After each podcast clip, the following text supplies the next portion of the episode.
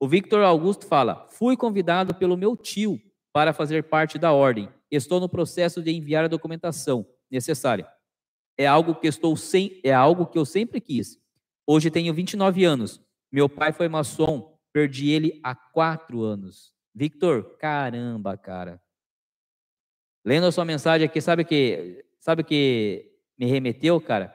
Se você estiver entrando na loja que o seu pai foi, na loja que seu pai trabalhou como maçom, cara, você vai ver a energia que tu vai sentir no dia da sua iniciação, cara. Independente da loja, obviamente que seu pai vai estar presente contigo. Agora, se você estiver para entrar na loja em que teu pai foi obreiro, Victor, depois da sua iniciação você me diz a energia que tu sentiu. Você não vai sentir ela nunca mais na tua vida. Depois você me conta. E vai nos posicionando aqui, como é que esse passo está andando, tá?